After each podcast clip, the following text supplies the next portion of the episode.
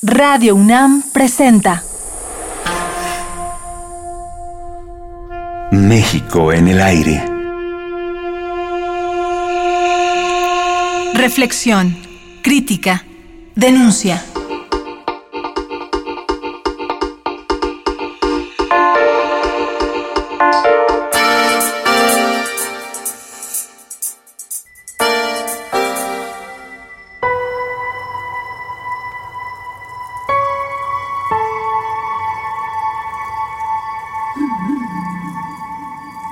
El encuentro con otras culturas europeas produjo en Toledo el deseo de apropiarse de la suya propia.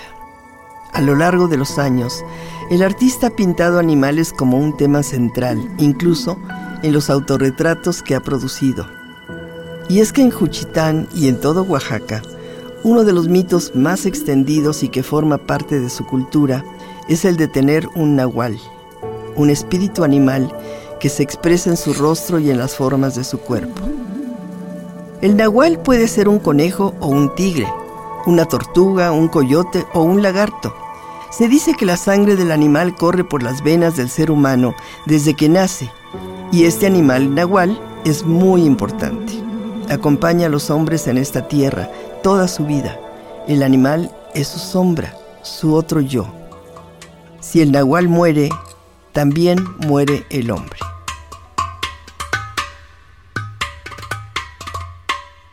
Toledo regresó de París y desde entonces no ha dejado de pintar y de reinventar los mitos de su pueblo.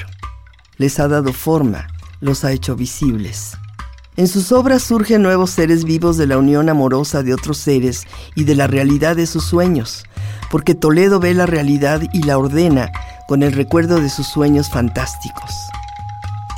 Uno de sus principales objetivos cuando se instaló en Juchitán fue el rescate y preservación de la lengua zapoteca principalmente en los niños y con los juchitecos.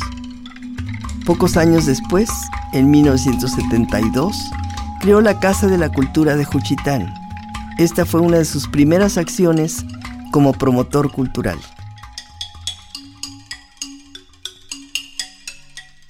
En la memoria de Toledo y de los juchitecos siempre está presente un personaje legendario que participó activamente en diferentes momentos de la historia de ese pueblo.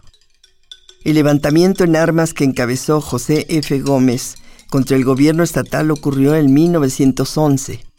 El Che Gómez, como fue conocido, participó de muchas maneras en favor de la libertad y la justicia. Fue, nos cuenta Toledo, un espíritu indomable y participó en el movimiento a favor de Francisco Madero. La Casa de la Cultura de Juchitán lleva hoy el nombre de Che Gómez, considerado héroe por todos los juchitecos.